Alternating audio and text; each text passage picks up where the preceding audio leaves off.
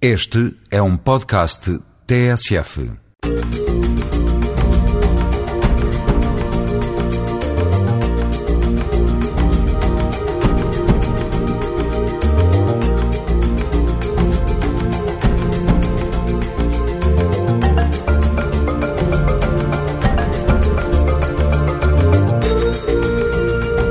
Domingos, sempre a esta hora, há Gente Como Nós. Uma janela aberta para a multiculturalidade e riqueza social das comunidades a viver em Portugal.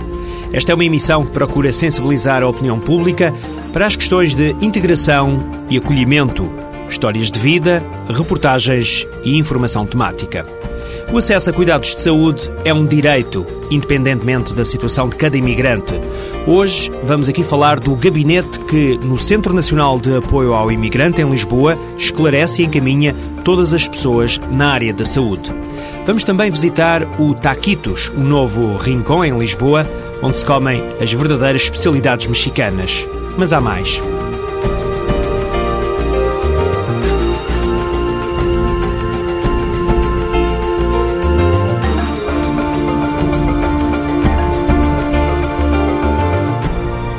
Começamos esta emissão de Gente Como Nós em Mafra.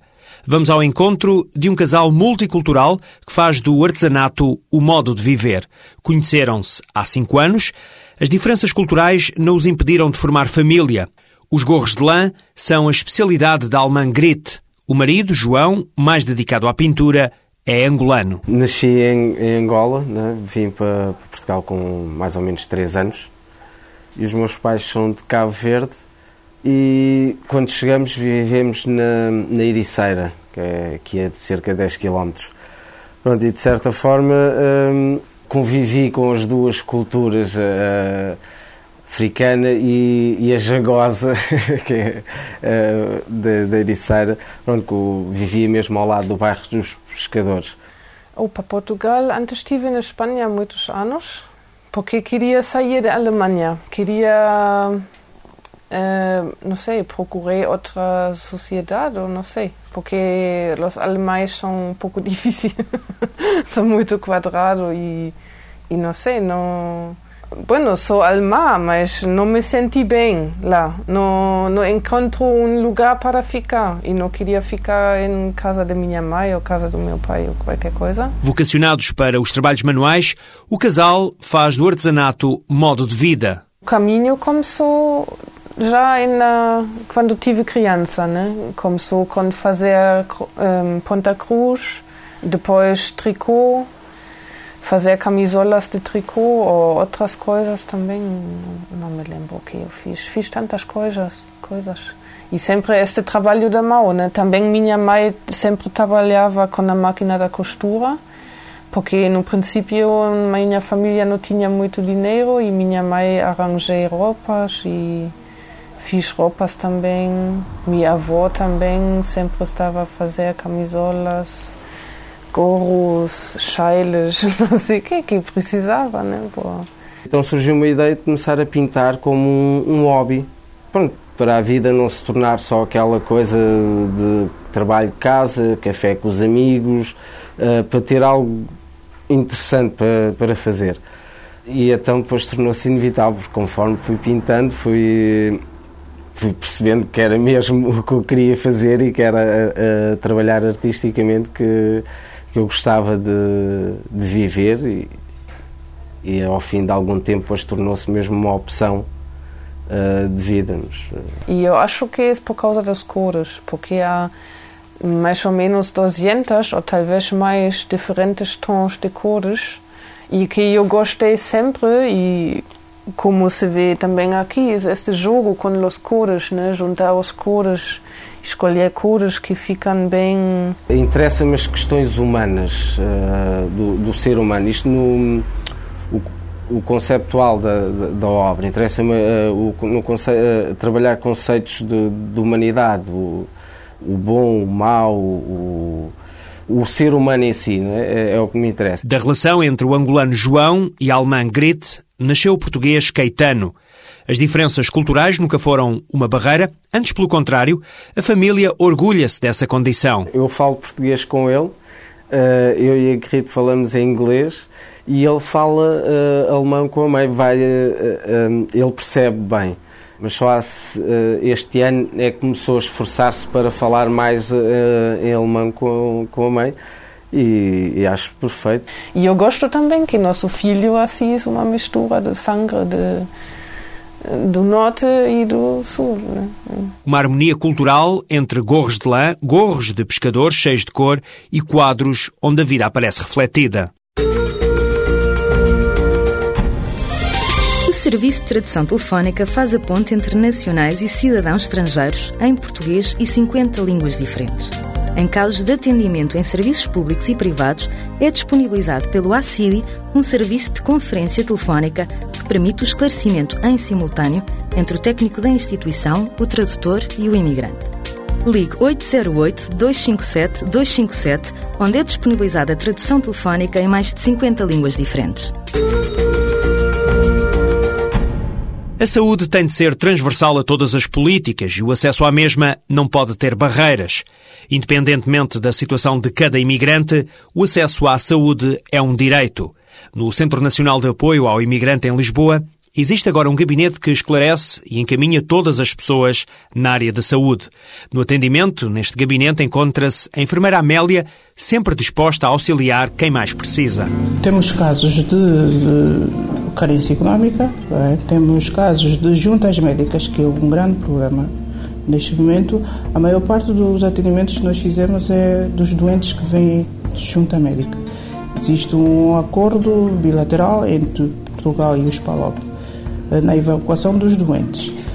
Eh, temos países que não assumem, por simplesmente, não assumem uh, o acompanhamento, o acolhimento dos, dos doentes.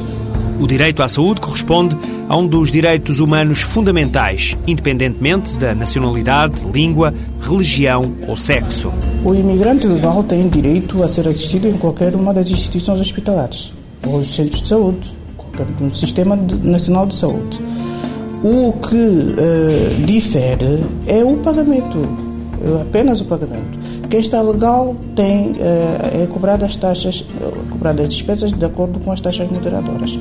E para quem está ilegal, é cobrado as taxas de acordo com a taxa em vigor, que tem sido muito difícil no caso dos ilegais. Amélia, a enfermeira do Centro Nacional de Apoio ao Imigrante, garante que o acesso aos cuidados de saúde é um contributo importante para melhorar a integração das populações migrantes na sociedade portuguesa. Antes de fazermos o encaminhamento, eh, contactamos com a instituição, com o centro, com o hospital, eh, falamos aí com os assistentes sociais, para não para evitar pôr o imigrante ilegal ou legal é, andar de um lado para o outro, porque aqui às vezes há dificuldade de informação. Eh, podemos, já aconteceram casos em que eh, contactamos com alguém no centro de saúde, encaminhamos, mas como não foi referenciada a pessoa com quem contactamos, o caso torna o mesmo. É. E então fizemos, temos, temos sempre o cuidado de encaminhar, de contactar primeiro eh, resolvemos a questão por telefone, depois encaminhamos. O gabinete funciona como ponte entre pessoas e instituições. A enfermeira Amélia dá sempre uma ajuda. www.aimigrantes.org é o endereço do portal das associações de imigrantes em Portugal. Este portal tem como objetivo reforçar a visibilidade, a capacidade de intervenção e mostrar todo o trabalho feito entre associações de imigrantes. Serve de plataforma virtual para informações, encontros, debates e divulgação. Através deste portal é possível promover a participação de imigrantes na sociedade portuguesa e divulgar todos os meios e processos que permitam um melhor acolhimento e integração dos imigrantes na vida social e ativa. Para conhecer mais informações, visite o site www.aimigrantes.org. O rap toma agora conta desta emissão de Gente Como Nós. Vamos fazer uma abordagem a um novo trabalho de Clara Pinto Correia, que, após 20 anos, regressou ao teatro. Som do Rap, Não Existem Paragens, é o nome de um espetáculo musical ao som do rap, escrito por Clara Pinto Correia, Um espetáculo que até há pouco tempo esteve em cena no Jardim de Inverno, no Teatro São Luís, em Lisboa. Tratou-se de um rap com uma hora de duração que explorou ritmos e palavras com a ajuda do rapper cabo-verdiano Sócrates Napoleão. A ideia deste espetáculo foi surgindo. Eh, eu comecei a interessar muito, eu vivi muito, muitos anos na América e não me interessava minimamente pelo rap. O rap americano é muitíssimo pouco interessante porque que é engraçado ouvir no rap são as letras e as boas rimas bem esgalhadas são, são coisas que estão muito gozo a ouvir. Em Portugal, quando começou a aparecer o rap cantado em português, eh, eu comecei a notar que as letras tendiam todas a ser extremamente interessantes. Eh, a maior parte dos casos de, se não de provocação, pelo menos de análise social e de crítica social, eh, bem feitas, comecei a ouvir rimas extremamente convincentes, muito bem pensadas, muito bem construídas. A ideia para o espetáculo surgiu no momento em que os filhos adolescentes de Clara Pinto Correia lhe pediram para escrever versos de rap. A escritora tomou-lhe o gosto e, um pouco mais tarde, lançou um desafio ao encenador Carlos Quevedo e ao diretor musical João Lucas. Quando começámos a falar disto, o João disse: Olha, em quem era bom para fazer isto contigo era este tipo deste disco, mostrou-me a capa do disco. Eu disse: Mas isso é o disco de, que tu já me deste, daquele dos cabo-verdianos. E o João disse: Pois é, pois é, então é aquele tipo com aquela voz. É, aquele tipo com aquela voz. Mas ele está disponível? Está, está disponível. E então, pronto, decidimos imediatamente. O João falou com o Sócrates, ele estava disponível, avançámos logo. Sócrates Napoleão é um músico, um bailarino e um ator oriundo de Cabo Verde que fala nesta coexistência pacífica de estar em Portugal a fazer o que gosta e a participar momentaneamente no musical Som do Rap Não Existem Paragens. A ser excelente trabalhar com a Clara e com o resto, né? Mas com a Clara estou a curtir, volto a falar no texto, gosto imenso do texto que ela escreve, gosto imenso do que se pode fazer com o texto, apesar de o que me pesa mais agora não é o que eu posso curtir ou gostar, mas sim é, o que eu devo fazer, é a distância que eu estou do que devo. E eh, eu, por sorte, vim cair aqui e eh, o que eu sinto é que ando a ouvir alguns hip-hops e raps eh, para me situar como é que estamos e hum, eu penso que o que estamos a conseguir, o que resulta do trabalho do João Lucas com o texto dela, quase que sugere um trabalho de músicos que já têm muita experiência, que já passou por hip hop, já esgotou todos os tiques e as cenas características do hip hop, que já passou por uma outra fase. Pronto, é isso que dá a impressão. Pronto, vim de Cabo Verde, sou, nasci em São Vicente, meu pai é da Brava e a minha mãe é de Santo Antão. Pronto, estendi as ilhas todas, pertenço a todas. Já vivi em quase todas, viajo para todas. Em relação a estar em Portugal, eu, nós costumamos falar com os meus amigos, os meus colegas cabo-verdianos, que Portugal é dos melhores países para um cabo-verdiano emigrar.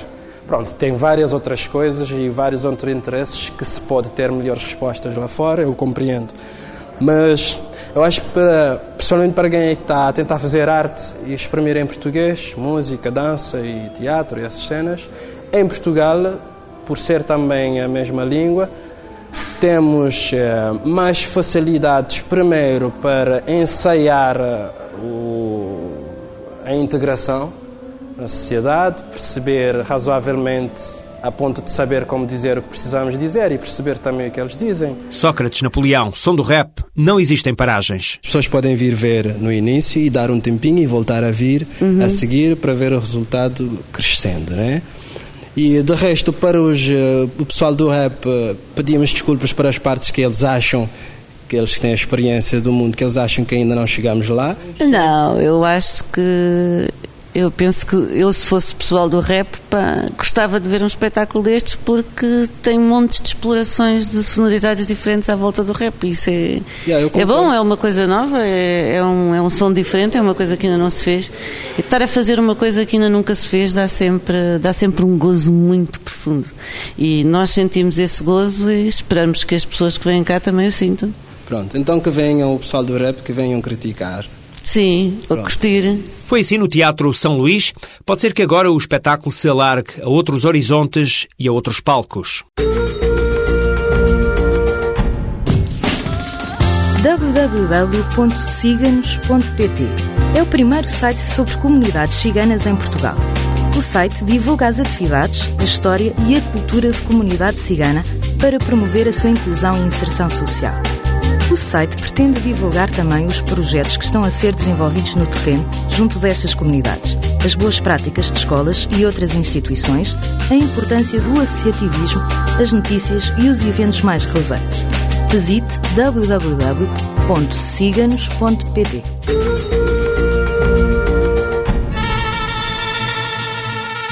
Se gosta de comida mexicana, ou mesmo se nunca teve a oportunidade de experimentar, vou-lhe dar uma sugestão. O Taquitos, o novo espaço gastronómico em Lisboa, especialista nos famosos tacos, também lhe chamam uma taqueria. A ideia deste pequeno local de petiscos surgiu entre duas amigas mexicanas que vivem na capital portuguesa. Um sonho de algum tempo que ambas tornaram realidade e agora, mãos na massa. Vamos lá experimentar o verdadeiro taco mexicano. É um sonho, é um dos meus sonhos que se está a concretizar el dia de hoje. É mais dirigido para, eu acho que para todo tipo de gente, porque pode vir a, a pessoa que é, que trabalha no escritório, como a, os estudantes, como qualquer pessoa. Acho que é dirigido para todo tipo de mercado.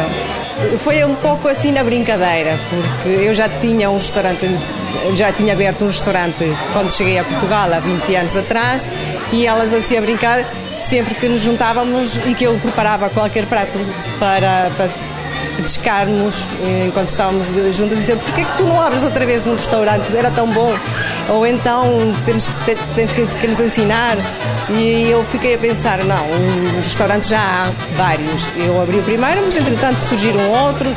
Mas uma taqueria, que é um sítio mais informal, não é tão formal como um restaurante onde se, se a pessoa se senta a comer garfo e faca. Mas a, o taco se come principalmente com a mão, no, sempre no México, e dá para, para ser mais informal, uma situação mais.